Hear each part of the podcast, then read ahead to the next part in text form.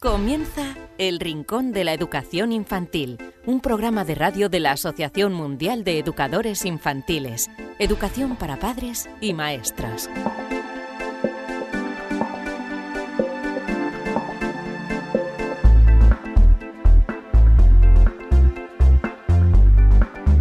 Bienvenidos todos amigos y seguidores del Rincón de la Educación Infantil, bienvenidos a este programa número 29, como siempre, con la educación infantil como la principal protagonista.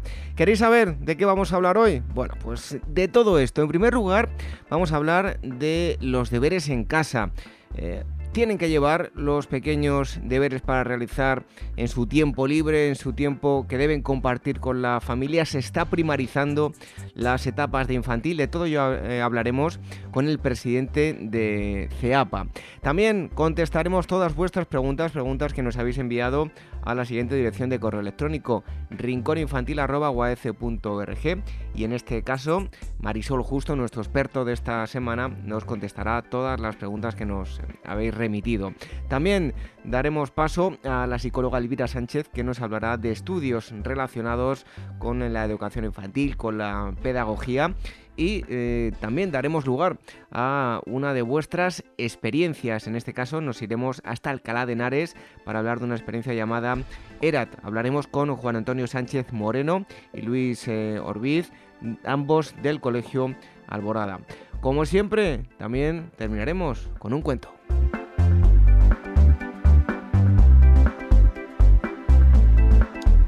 Bueno, ya hemos eh, dicho la dirección de correo electrónico a la que nos podéis enviar todas vuestras preguntas, vuestras dudas, pero también nos podéis enviar cualquier eh, sugerencia cualquier tema que os gustaría que tratásemos en el programa, rincóninfantil.org y os remitimos a nuestra página web, aguaece.org, donde tenéis muchísima información relacionada con la educación infantil, tanto para padres como eh, para maestros. Y además, si entráis en la página web, nada más entrar vais a encontrar el em, programa, la, bueno, eh, no el programa, sino el apartado dedicado a todos los programas de radio. Entrando vais a encontrar un eh, listado de, de, todos los programas hasta ahora emitidos. Con este ya van 29 programas.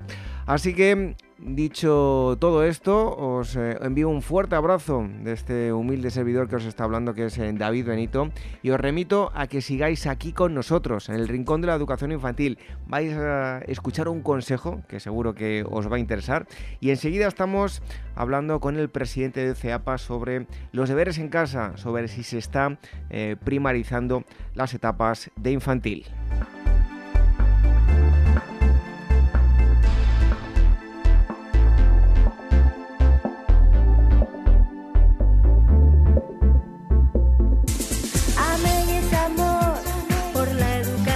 La Asociación Mundial de Educadores Infantiles AMEIUAECE organiza el Congreso Internacional Innovando en el Aula de Educación Infantil, educación de 3 a 7 años, los días 25, 26 y 27 de noviembre de 2016 en Madrid. La infancia necesita docentes con aptitudes y actitudes que faciliten experiencias de aprendizaje flexibles, innovadoras, adecuadas a los intereses de los niños y que promuevan su participación activa y entusiasta.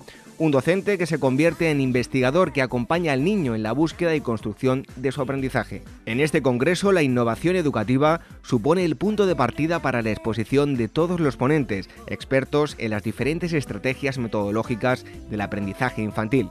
Además, distintas exposiciones plantearán innovaciones para el desarrollo de la creatividad en los campos artísticos, la robótica, el aprendizaje cooperativo, la lectoescritura o el bilingüismo. Apuntad esta fecha, 25, 26 y 27 de noviembre de 2016. Tenéis toda la información en guaece.org.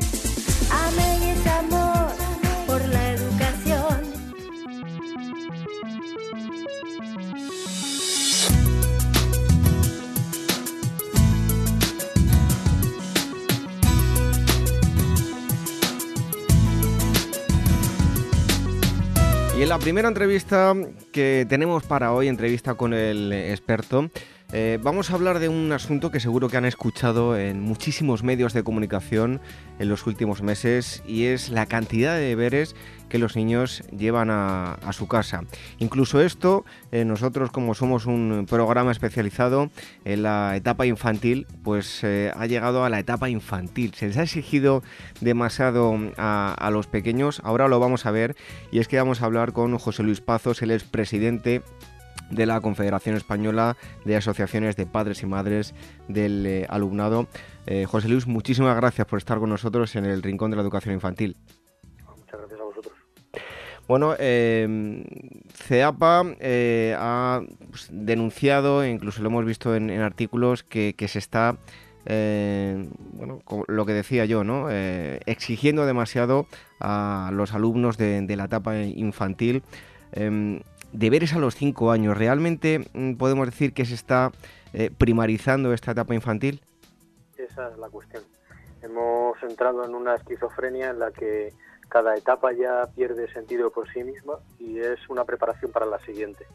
En broma muchas veces decimos que dentro de cuatro días, cuando una mujer vaya al hospital a tener a su pequeño a su pequeña, ya tendrá claro que lo hizo mal antes de que naciera.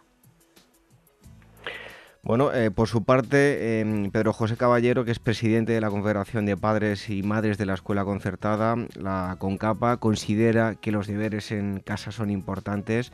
Eh, me gustaría que nos diese su opinión en qué basa su argumento, em, Pedro José Caballero, pues sobre la importancia de los, de los deberes, incluso pues, en etapas infantiles.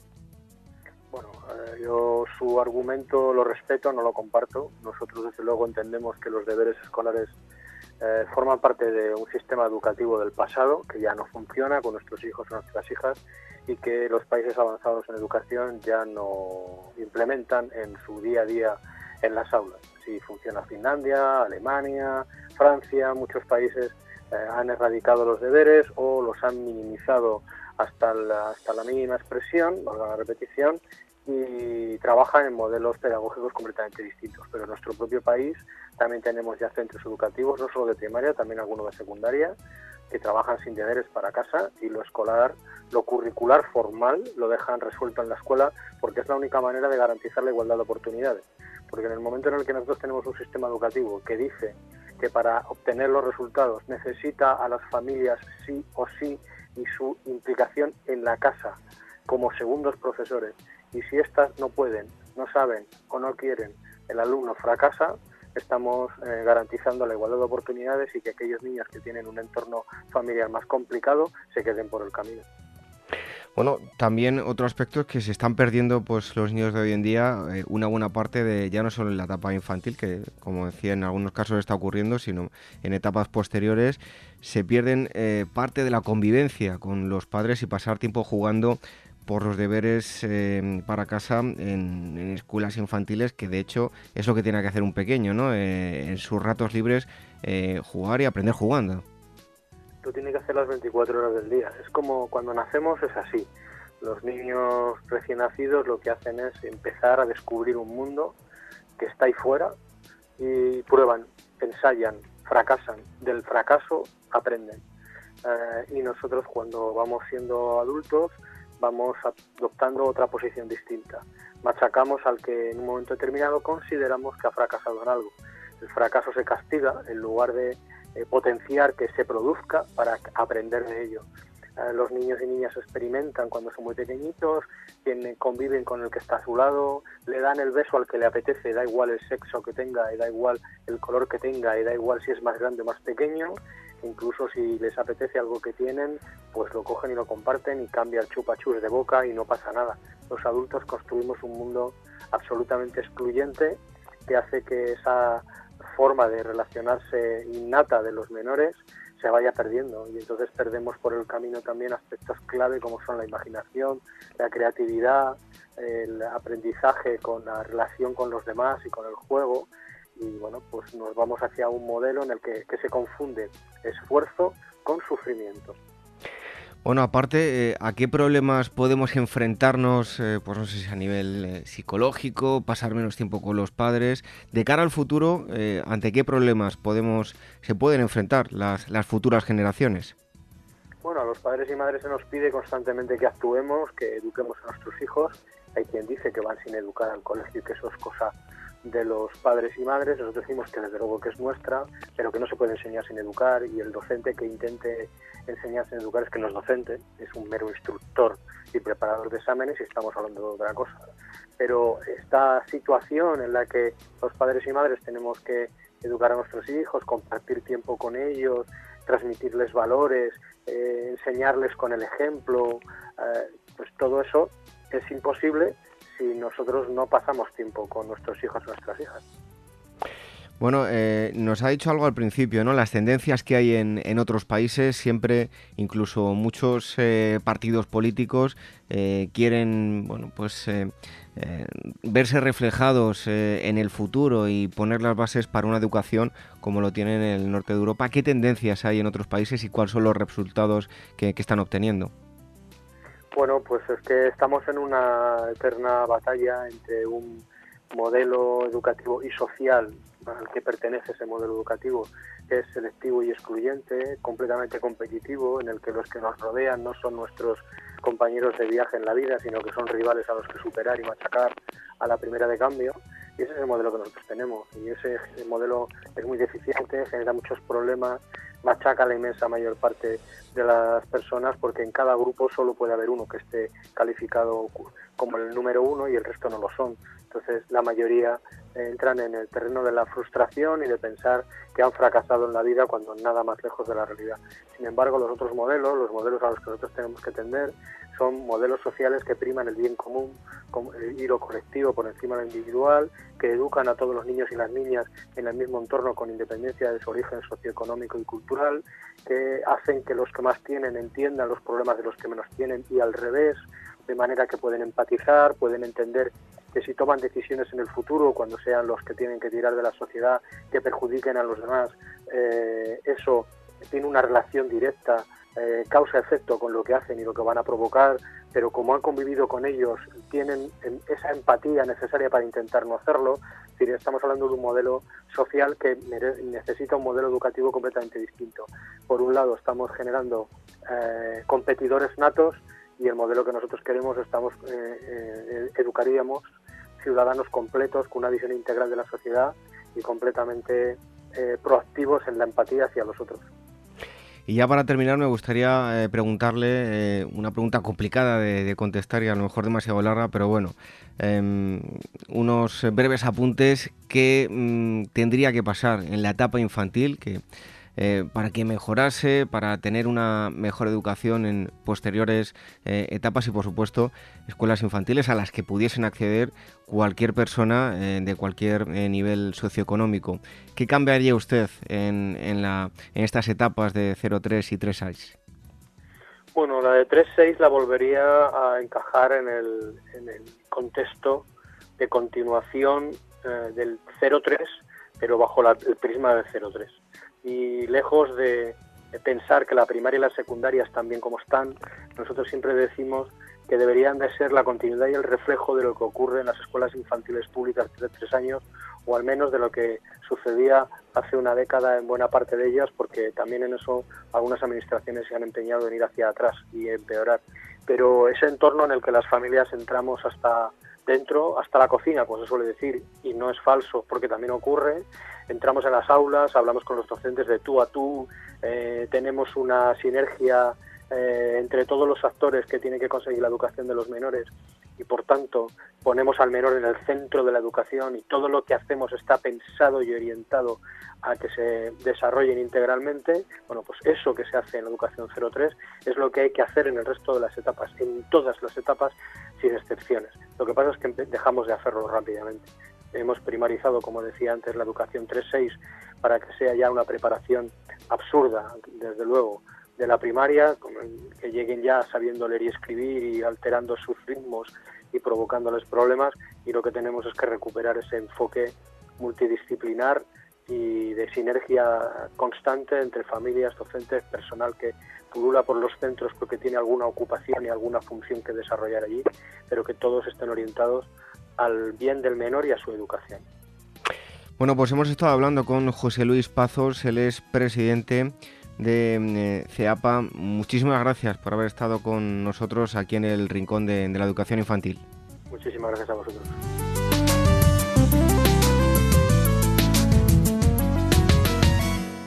AMEIGUAF, la Asociación Mundial de Educadores Infantiles, en colaboración con Hermex Ibérica, convoca el premio AMEI Hermex de experiencias educativas realizadas en aulas de niños de 0 a 6 años, cuyo objetivo es dar a conocer las experiencias, los proyectos y los materiales de aula más innovadores y exitosos que se están llevando a cabo en las aulas de todo el mundo con niños y niñas de entre 0 y 6 años de edad.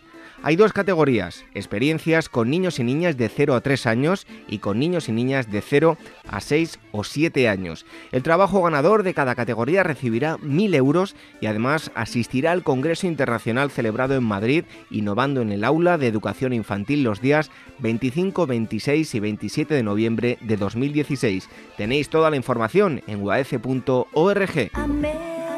El Rincón de la Educación Infantil, la radio de la Asociación Mundial de Educadores Infantiles.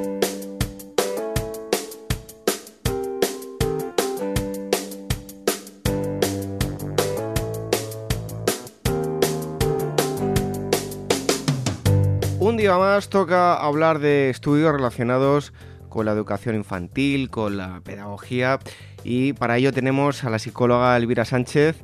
Eh, bienvenida un día más, Elvira. Muchas gracias, David. Bueno, pues hoy nos traes eh, más estudios. Eh, cuéntanos, ¿qué nos vas a acercar hoy? Pues mira, para empezar te traigo un trabajo realizado por la organización inglesa Save the Children, del que se desprende la conclusión de que las niñas son más inteligentes que los niños. Bueno, eh, no puedo estar mm, de acuerdo con eso, desde luego. Bueno, bueno, yo tampoco, ¿vale? Pero los titulares de prensa son siempre pues bastante sensacionalistas. Lo que este estudio afirma es que los varones poseen la mitad de las, de las habilidades lingüísticas para la, que, en comparación con las mujeres en el momento de empezar la escuela. Y bueno, eso, eso podemos decir que ya va encajando un poco más, ¿no? Vale, sí, mira, te cuento. El estudio del que te hablo descubrió que existe una relación entre las actividades artísticas durante la infancia y el nivel educativo con el que los niños llegan a la escuela primaria. Mira, según el informe, las niñas tienen mejores habilidades de alfabetización debido a que las madres y los padres son más propensos a cantarles desde los primeros meses de vida, mientras que con los niños eh, lo que prefieren hacer son actividades físicas como jugar, es decir, actividades más eh, relacionadas con el deporte. Y esto eh, quizás sería la razón principal de la diferencia eh, de habilidades lingüísticas en ambos sexos. Es decir, como explican los expertos de la Universidad de Bristol que participaron en el estudio, las diferencias se deben a que los padres prefieren darle a los niños, a los varones me refiero, actividades deportivas y a las niñas actividades relacionadas con la creatividad artística y el lenguaje. Y además aseguran que a los tres años eh, los varones ya realizan deportes, mientras que las niñas se quedan más tiempo con sus madres realizando actividades que mejoran las habilidades de alfabetización como pintar, cantar, eh, canciones, rimas, poemas, etc. Por lo tanto, no es que sean más inteligentes, sino cuestión un poco de costumbres, ¿no?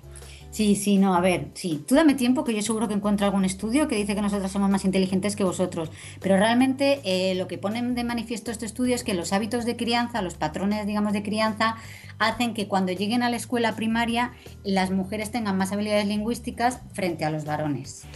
Bueno, pues esa guerra en tono de broma, pero bueno, habrá que seguir estudiando a ver quiénes son más inteligentes. Bueno, pues vamos con eh, otro estudio también, en este caso, bueno, eh, que nos habla de, sentar a los bebés, ¿no?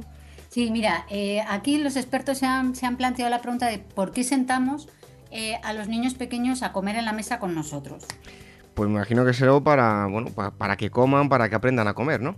Sí, bueno, eso pensaba yo pero muchas veces hacemos una cosa con una intención y resulta que es por otra. Mira, te explico. Muchas personas sientan a sus bebés en la mesa en la que está, bueno, en la que está comiendo la familia eh, como una forma de acercamiento a nuevos, alimentos.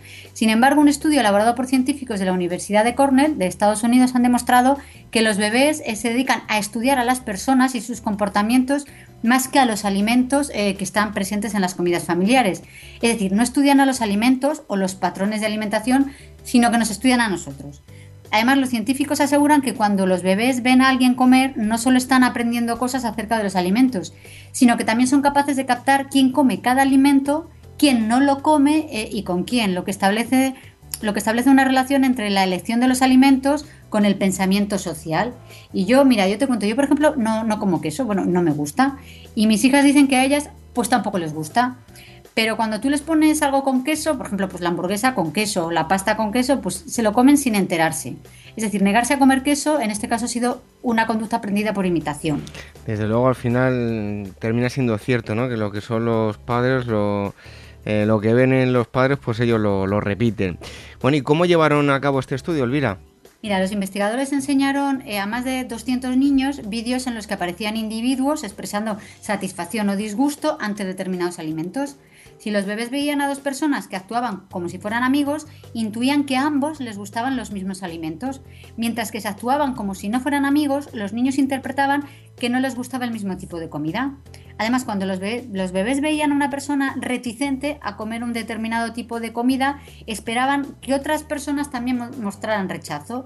Y según los investigadores, este hecho sugiere que los niños están especialmente atentos a cualquier información que les indique que existe una advertencia. Bueno, por lo tanto, eh, debemos ser un ejemplo para los hijos, al igual que decimos que hay que leer y que ellos eh, harán lo mismo que nosotros, que nos vean leer, pues también tenemos que hacer un esfuerzo y comer aquello que no nos gusta cuando se lo vamos a exigir, ¿no? Exacto, exacto. Además, mira, ante estas conclusiones los, los científicos advierten bueno, a los, a los, padres que, bueno, dado que sus hijos son capaces de captar, digamos, estos matices en edades tempranas, pues de poco sirve dar una dieta equilibrada a, tus hijos si después eh, estos niños ven, bueno, nos ven a los padres comiendo pues comida basura. Bueno, pues son dos estudios, uno de ellos eh, relacionado con la inteligencia entre eh, niños y niñas, las destrezas que desarrolla uno y, otro sexo, y en este caso, pues una medida que tenemos que hacer todos cuando tengamos niños a nuestro alrededor, que es pues no invitarles a que dejen de comer alimentos por simplemente porque no nos gusta a nosotros. Son dos estudios que nos ha acercado mm, Elvira Sánchez. Eh, como siempre, eh, te esperamos aquí pronto para seguir hablando de esto y otras muchas cosas. Pues aquí estaré encantada.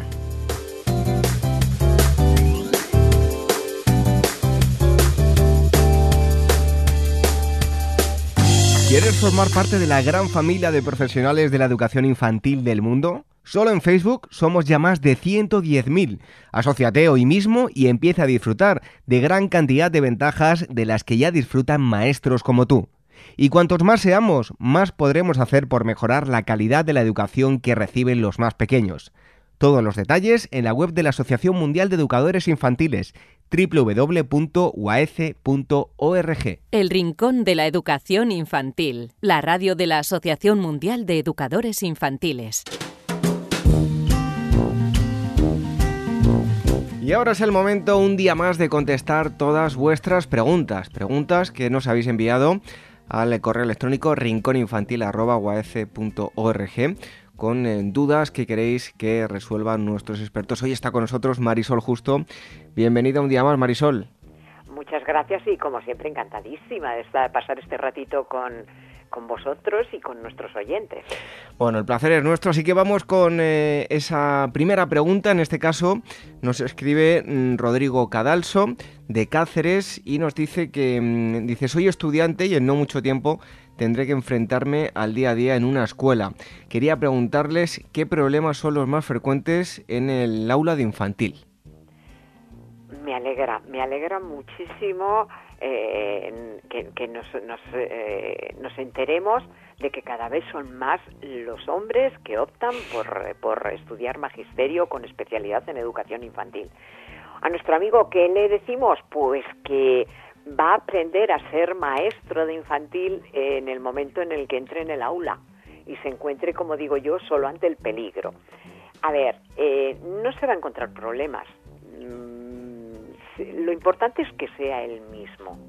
Es decir, eh, que no trate de engañar a los niños, que no trate de demostrar que él es el que el que sabe mucho y el que el que tiene la autoridad en el aula, porque lo cierto es que, por ejemplo, la autoridad no te, la tienen que conceder los niños, no la tienes que imponer tú, porque eso sería autoritarismo.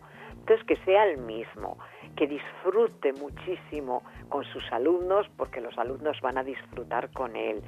Si los niños disfrutan, eh, sienten la alegría del aprendizaje, los aprendizajes van a ser consolidados y muy duraderos sobre todo que tenga en cuenta que, en sus manos está el pasar unas horas con unos niños, unas niñas que están empezando a construir su proyecto de vida. Y que es mucho más importante los aspectos relacionales, mucho más que los contenidos, porque si un niño no aprende el concepto redondo en un día, ya lo aprenderá en dos, y si no, para el mes que viene, y además el concepto redondo también lo trabajará el próximo curso y el próximo curso y a lo largo de su vida. Pero una experiencia relacional de afectividad intensa con su docente, con sus compañeros, eh, si no la vive, en sus primeras experiencias escolares va a tener expectativas negativas en las siguientes luego que sea el mismo, que disfrute muchísimo y yo estoy segura que va a ser un gran maestro porque se preocupa por, por de alguna manera pensar en cómo va a ser él dentro de la, del aula, de los problemas que se puede encontrar. No te vas a encontrar ningún problema, por lo menos ninguno que no tenga una solución a través del cariño y el amor incondicional a sus alumnos. Bueno, pues Rodrigo Cadalso de Cáceres, muchísima suerte en esa nueva aventura que emprenderás en, breve. Y vamos con la segunda pregunta, en este caso nos viene desde México, Marcela Renoy, se llama la persona que nos escribe, y eh, te pregunta Marisol, ¿cómo de importante es trabajar el desarrollo de la autonomía en los pequeños? ¿Lo consideras de los aspectos más importantes? Mi querida amiga, como a todos nuestros amigos y amigas eh, mexicanos, un abrazo enorme desde España con todo nuestro cariño. Es, es vital, es vital. Mira, eh, muchas veces los docentes nos preocupamos, eh, porque así está en nuestro, en nuestro programa, aquí en España nuestra programación, pues que sean independientes en el vestir, en la higiene, en la alimentación, pero sobre todo lo que es importante es que los niños sean independientes a la hora de pensar, que sean progresivamente capaces de pensar por sí mismos, eh, que sean eh, eh, ordenados, digamos, en, mentalmente antes de, de, preocuparnos tanto por el orden de los objetos. Es tremendamente importante si un niño es capaz de hacer cosas por sí mismo, ese niño va creando una imagen adecuada de sí mismo, eh, va consolidando, creando su, su, autoestima, con lo cual en las eh, próximas actuaciones lo hará con confianza, con seguridad en sus propias capacidades, en sus habilidades. Luego autonomía siempre como objetivo prioritario, autonomía en todas las actividades cotidianas, pero como te decía amiga Marcela, autonomía también en el, en el pensar, autonomía en el pensamiento, que sean capaces de pensar por sí mismos. Bueno, y la tercera pregunta nos, eh, nos la remite Rodrigo Brey desde Madrid. Eh, nos dice en el control de esfínteres de qué forma tanto educadores como padres pueden facilitar el proceso a, los pequeños, qué se puede hacer para ayudar a los niños. Me imagino que se refiere eh, a nuestro amigo Rodrigo Brey en ese proceso en el que le quitamos los pañales y ya pues algún pipí se escapa. Bueno, ¿qué, consejo les podemos dar? Muy bien, Rodrigo, y además mm, como continuidad a la pregunta de, nuestra amiga mexicana Marcela, eh, te cuento, el, que los niños empiecen a controlar esfínteres es uno de, los objetivos eh, relevantes de la autonomía del niño. Es, es importante empezar a, quitar el pañal cuando el niño tiene capacidad para controlar el esfínter. Eh, tan malo es hacerlo demasiado pronto como esperar demasiado tarde. ¿Qué es lo que ocurre? Que eso va a depender del nivel de maduración del sistema nervioso. Es decir, lo que los expertos dicen de la mielinización del sistema nervioso. Eh, lo cierto es que no tenemos un termómetro para, para poder eh, ver en qué grado eh, de, maduración está. Pero sí hay unas cuantas pistas que, que nos ayudan a, a, tomar esa decisión. por ejemplo, pues que habitualmente el pañal del niño esté seco por dos horas o más si se mantiene seco dos horas, es que el control se está eh, el, el esfínter de la vejiga se está cerrando voluntariamente, es decir, no está eh, eh, abierto en, en, cualquier momento, sino que se contrae de forma voluntaria. También un poco la, el, nivel de desarrollo en general del niño, su nivel de lenguaje, eh, su nivel de, autonomía en, otros aspectos, en alimentación, en el vestir, etcétera, etcétera, nos van dando esas pistas. Una vez que comprobamos que el niño o la niña se encuentra en un momento oportuno para empezar a, a entrenar el esfínter, es cuando todos los adultos que rodeamos al niño o a la niña nos tenemos que poner de acuerdo. Es decir, tanto en el entorno escolar como en el entorno familiar, eh, eh, seguimos unas pautas comunes eh, con, el, con el niño, que vea que en todos los lugares se dice lo mismo. Y cuando digo hay que entrenar el esfínter, no se trata de quitar el pañal, agitar una varita mágica y esperar que el niño o la niña pida el piso antes de, de relajar el esfínter y que salga, sino hay que entrenarlo si hemos hecho un registro eh, viendo normalmente el tiempo que al día permanece seco el pañal, ya tenemos los tiempos eh, aproximados en los que suele vaciar. Pues es sencillamente poner al niño en el inodoro.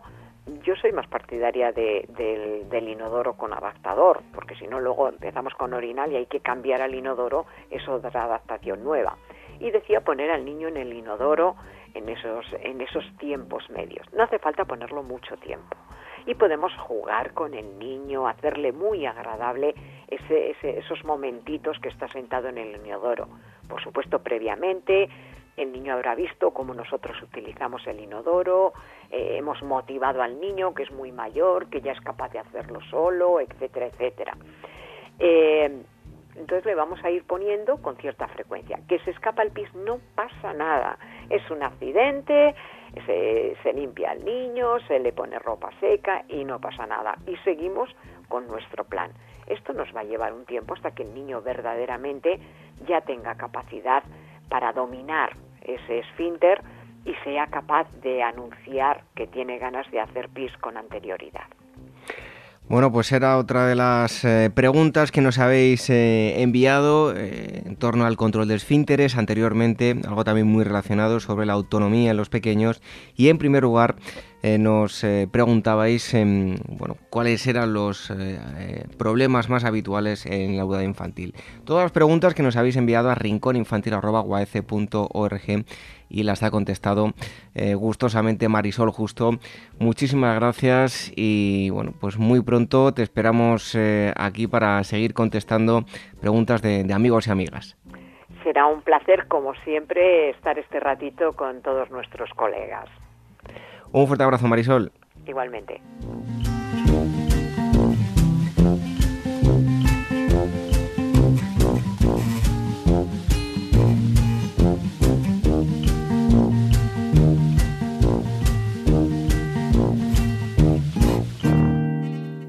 El Rincón de la Educación Infantil, la radio de la Asociación Mundial de Educadores Infantiles.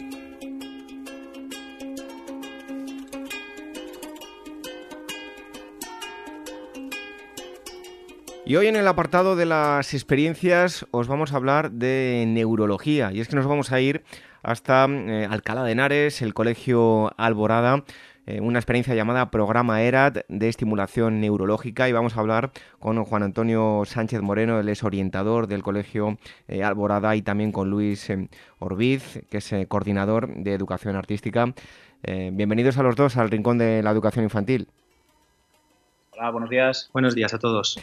Bueno, pues explicarnos, ERAT de estimulación programa, ERAT de estimulación neurológica, hacernos una breve descripción de la experiencia. Sí, bueno, pues es un programa que conocimos a, través de la Consejería de Educación y consiste en realizar una serie de ejercicios, una pequeña rutina que se lleva a cabo en tres momentos del día y los alumnos van a ir mejorando ciertos procesos neurológicos que son positivos para el aprendizaje. Y bueno, pues eh, eh, básicamente el programa viene descrito en las siglas que, que significa ERAT, que ahora hemos hecho una pequeña modificación, se llama ERBAT, H, hidratación, pues vamos a ir recomendando a los chicos que tomen agua. E, equilibrio, hacemos unos pequeños ejercicios. mm, de equilibrio estático, ¿vale? No hace falta que sea un, equilibrista ni un acróbata del Circo del Sol, sino pues, ejercicios como puede ser la pata coja, ¿no? que podemos hacer fácilmente. R, respiración. Hoy en día también se oye mucho del mindfulness y con estos ejercicios de respiración se está aprendiendo a que vayan tomando conciencia de la propia respiración y van a estar, y tratamos de lograr un estado emocional sea un punto medio entre, entre la relajación y mm, una puesta a punto para, para tomar conciencia de la clase. La A es eh, atención, pero bueno, como ahora lo hemos modificado como es Herbat, serían ejercicios de atención V visual, Ejercicios de, mover los ojos hacia un lado, hacia otro, siguiendo, siguiendo, por ejemplo, una pelota o una lucecita. A, auditivo, son ejercicios de discriminación auditiva, por ejemplo, distintos fonemas o, distintos sonidos que tiene que ir escuchando y el niño eh, que lo está haciendo ver que sea un sonido distinto. Y T, que es de atención táctil, que este es una, una gran novedad también porque se usa principalmente el tacto pasivo. Ejercicios de tacto pasivo, pues por ejemplo, un niño cierra los ojos y otro le dibuja en la mano una letra, la tiene que adivinar. Y estos ejercicios de tacto pasivo, pues se han visto que activan las áreas responsables de, la atención. Y en experimentos que se han, por ejemplo, con alumnos con déficit de atención, con este tipo de estimulación, han mejorado hasta tal punto que se podía retirar el tratamiento farmacológico, lo cual pues es una, una revolución de campo. Bueno, pues básicamente en esto consiste el programa HERBAT, de neurociencia aplicada a la educación. Bueno, en cuanto a los eh, objetivos que os planteasteis con, esta actividad, eh, vemos que eh, había dos clases de objetivos, ¿no? científicos y educativos. Que antes de contestar a los objetivos científicos y educativos, eh, quería decir que se ha implantado en, desde primera educación infantil a, después, primero y segundo primaria, porque nos dijo el doctor eh, Tomás Ortiz, que es el científico que, nos ha, que ha empezado a hacer este proyecto, que desde más pequeños es más fácil empezar a ver las conexiones neuronales, cómo se desarrollan. Y hemos visto que los que han ido pasando desde más pequeñitos de infantil a los primeros cursos de primaria, cómo han ido mejorando la atención, bueno, lo que nos ha explicado Juan Antonio. Entonces, hablando un poco de los objetivos científicos, eh, dentro de lo que es la, el posibilitar la investigación, ¿no? dentro de los avances del conocimiento científico, ¿vale? Eh, hemos visto que, es importante, aparte de que los niños, nosotros en el colegio, están haciendo estos ejercicios, luego aquellos que padres aceptan por medio de un permiso, luego se hace un estudio científico en, el hospital o en, donde está, o por medio de la universidad, para que realmente, científicamente, cuando le, esté validado, ¿no? Se vea esté validado. Que hay una mejora significativa. Hay una mejora significativa científicamente, ¿no? Y, así ver si realmente se ha, se ha, estimulado esos procesos neurológicos, ¿no? Luego, aplicados más educativamente hablando, podemos decir que dentro de un entorno escolar, ¿vale? En el que el ambiente suele cambiar, en el que los alumnos a veces se descentran con facilidad, en el que tenemos bastante trastornos de lenguaje o déficit de atención, esto ayuda muchísimo a que esta estimulación les ayude dentro de la concentración, dentro de una clase a lo mejor de 24 o 25 alumnos, que a veces es difícil que todos estén concentrados. Si previamente hacemos estos ejercicios, hemos comprobado que realmente sí que funciona. Ah, y que es, como dice luego el otro objetivo, efectivamente, que es funcional el entorno escolar y que luego acelera el proceso pedagógico. Aprenden mejor, a lo mejor, te puedo poner el ejemplo de segundo de primaria, aprenden mejor a multiplicar, aprenden mejor a sumar y restar con llevada, que es un objetivo educativo. Y luego también se puede detectar en edades tempranas las capacidades que tiene un alumno, si tiene eh, superdotación o si tiene una necesidad educativa especial. Y luego también mm, eh, podemos mejorar una cooperación entre los padres y luego los propios profesores y neurocientíficos, porque también hemos hecho unos vídeos que tenemos colgados en, la web, conectados con los padres, en los, en los que ellos en casa pueden hacer estos ejercicios siguiendo las pautas que nosotros les indicamos. Sí, un poco es trasladar toda la experiencia que se ha ido viendo eh, en laboratorio, aplicarla al aula. Antes se realizaba a lo mejor con grupos muy reducidos, muy controlados, y ahora ya se extrapola a, grupos de 25 alumnos. Entonces, a lo mejor se puede observar, por un lado, que no sean resultados tan, tan significativos, pero mm, sí que van mejorando. Entonces, eh, ahí es... Eh, la parte positiva del programa. ¿no? Bueno, pues contarnos, eh, esto es la parte teórica, pero la parte práctica, el desarrollo de la experiencia. bueno, resumidamente, contarnos cómo ha sido el, desarrollo. Vale, bueno, pues por un lado, mm, ¿cómo, ¿cómo, se realiza, por ejemplo, Herbat en una clase, en un día a día? se debe de realizar en tres, tres, momentos, tres ocasiones. En el caso de nuestro colegio, pues lo realizamos a primera hora de la, hora de la mañana, después del recreo de media mañana y una, una, vez por la tarde. Pues ya dependiendo de, en un colegio, por ejemplo, que se fueran a comer a casa, pues se llevan ya hecha la aplicación y sí que es recomendable que lo hagan luego otra vez en casa. Y, para, para que tenga una significatividad eh, y un una buena... Eh, eh, em, que unas buenas se mejoren las conexiones neuronales, sería también necesario que lo realizaran en el fin de semana y en vacaciones, porque si no, pues ahí se ve que se desaprende ¿no? todo, todo este avance. Eh, y como comentaba anteriormente, una vez en estos tres momentos, pues haríamos hidratación, los niños toman un sorbito de agua, ejercicio de equilibrio, ahí pues nosotros tenemos una, una música que ha, hecho Luis y bueno, pues que es también sirve para guiar de alguna manera todo este proceso, van cambiando mm, las canciones y, los alumnos pues saben qué es lo que toca, ¿no?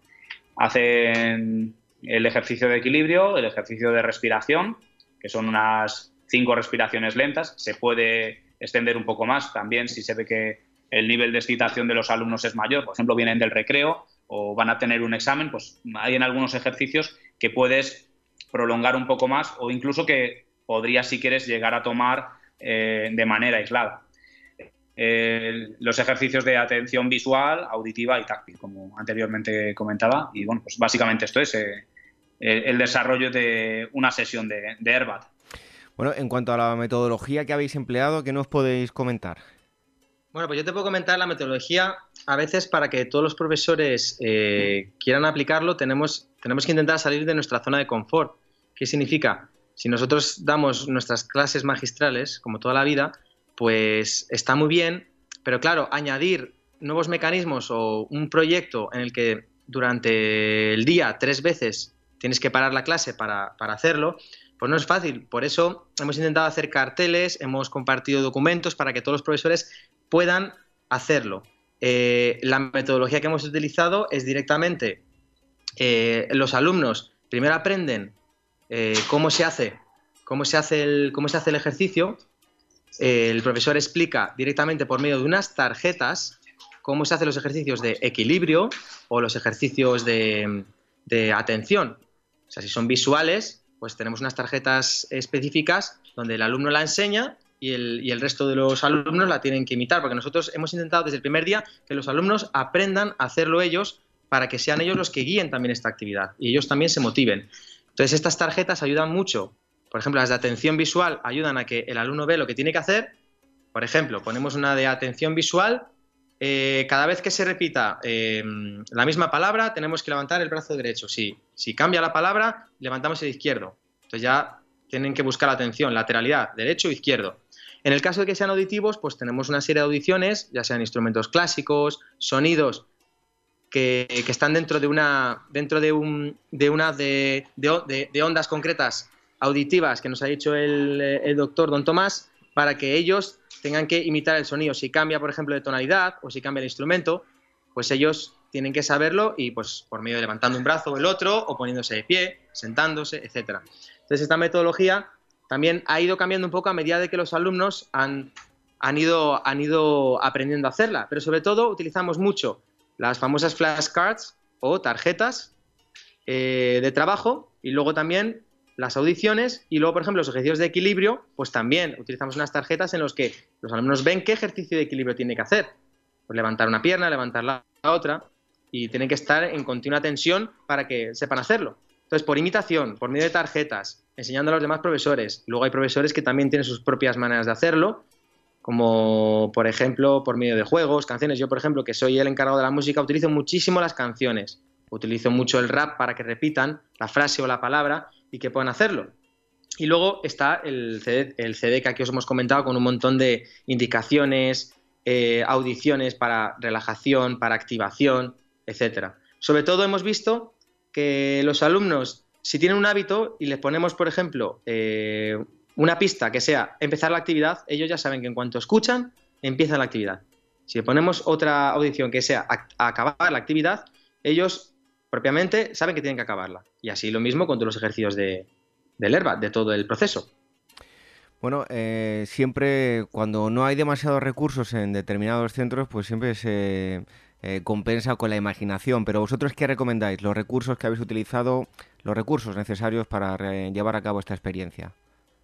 Lo más sencillo es con que tengamos un reproductor de CD, con, e, con, esta, con, con estos audios que, que, están a disposición, de, yo los tengo subidos, están a disposición de quien quieran. Tenemos una plataforma dentro de la Consejería de Educación de, de, lo que es de la parte de Madrid, que ahí yo he subido todos los audios que se pueden utilizar, todos están con sus nombres eh, y luego tener unas flashcards que se pueden imprimir y tener. Ahora, si ya tenemos un proyector, si tenemos ya un proyector es lo ideal, porque puedes ir sacando una serie de, actividades, o juegos, etcétera, que podemos utilizar, pero que no lo tenemos, no pasa nada. Con, esta, con estas flashcards y con estos audios no, no necesitaríamos más. Una pizarra. Pero ahora don Juan Antonio nos quiere, matizar. Sí, la idea es que lo pueda realizar cualquier persona. en principio está enfocado para niños, pero bueno, veíamos que este programa se puede realizar hasta para, para nivel geriátrico, por ejemplo, ¿no? Porque eh, a, nivel neurológico pues tienen unos resultados muy positivos, ¿no?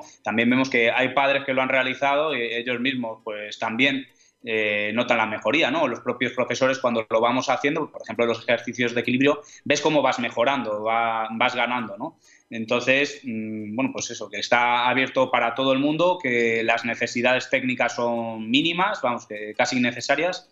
Y ahora eh, eh, nos comentaba el, doctor Tomás Ortiz, que, es el director de, este proyecto, pues su intención de hacer un libro contando las experiencias que, se han realizado eh, en los centros participantes de esta experiencia.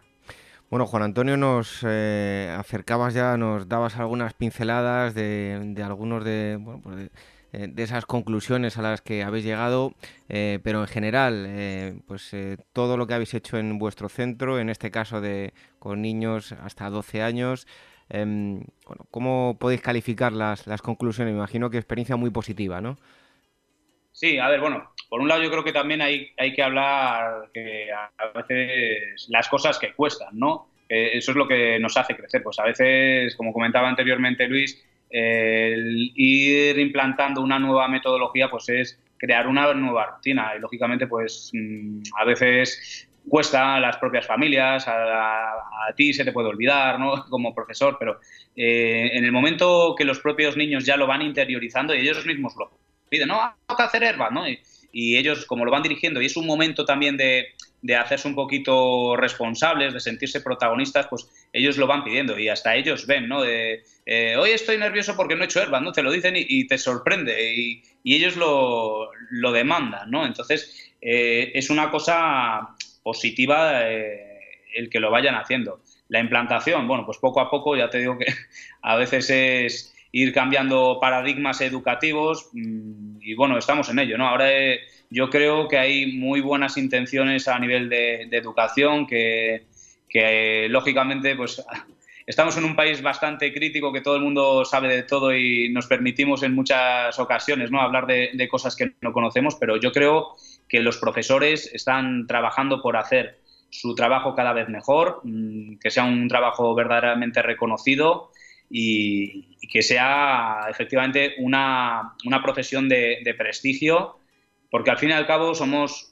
una profesión de profesiones, ¿no? Porque de aquí pues van a salir los profesionales del mañana y lógicamente cuanto más formados estén esas cabecitas de, los niños que tenemos delante, pues mejores personas van a poder estar ahí en el futuro.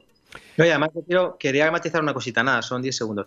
Que además este programa, yo que, yo que soy de conservatorio, de conservatorio siempre, toda la vida, desde tradicionalmente nos han enseñado eh, técnicas de concentración técnicas para perder el miedo en una actuación, en una audición ante el público.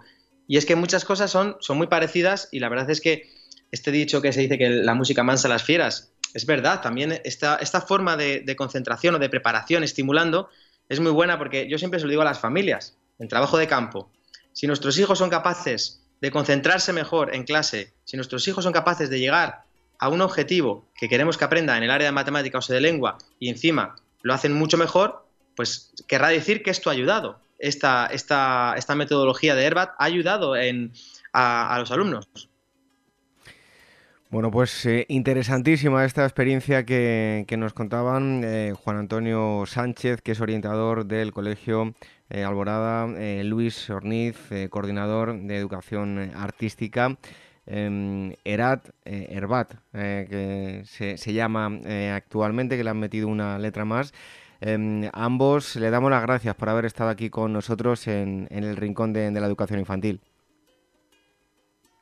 muchas gracias a vosotros por habernos podido dar la oportunidad de, tomar la voz y bueno, pues cualquier cosa, aquí estamos. Un saludo. Eh, y también agradecer sobre todo que también podamos eh, esto eh, transmitirlo por medio de medios de comunicación, por la radio, para que las familias, los profesores, otros centros educativos puedan disponer de, de, toda esta experiencia que hemos transmitido. Bueno, antes de terminar, quería dar las gracias también a la Consejería de Educación y en especial a, al grupo de inspectores que han estado detrás de todo este proyecto, Juan Manuel Almohaya, a, Pilar y a Isabel Serrano. Y por supuesto también a don, Tomás Ortiz, el, nuestro científico. Muy bien, un fuerte abrazo. Un saludo. Un abrazo, un saludo.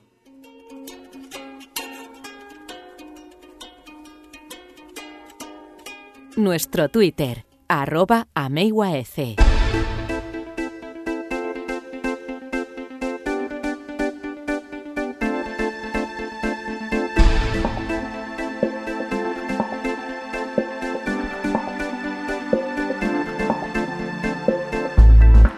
Pues hasta aquí este programa número 29 del Rincón de la Educación Infantil. Hoy hemos tratado un tema muy polémico y muy interesante en la primera parte sobre si los pequeños deben llevar deberes a casa, si se está primarizando las etapas de infantil. Lo hemos hecho con el presidente de CEAPA. También hemos contestado todas vuestras preguntas. Marisol Justo ha dado respuesta a las cuestiones que nos habéis enviado a rincóninfantil.org.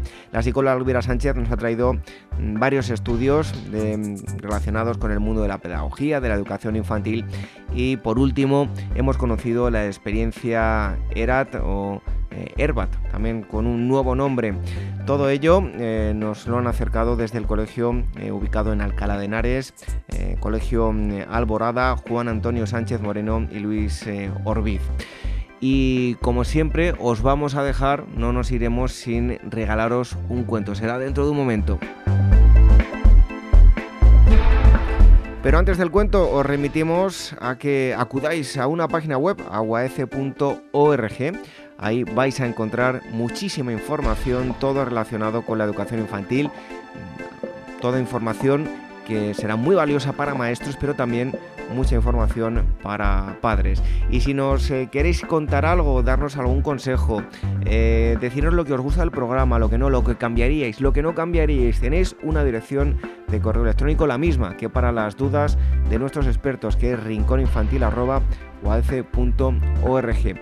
Además, en esa dirección también encontraréis todos los programas hasta ahora emitidos. Con este ya son 29. Tenéis que entrar en la página principal y nada más entrar veréis un apartado donde pone programa de radio. Pincháis ahí y tenéis todos los enlaces que os llevarán a las aplicaciones donde subimos el programa en iBox y también en iTunes. Nosotros nos despedimos hasta la próxima semana. Ya sabéis que cada viernes tenéis un programa nuevo del Rincón de la Educación Infantil. Y ahora sí, os dejamos con un cuento. Hasta la próxima semana.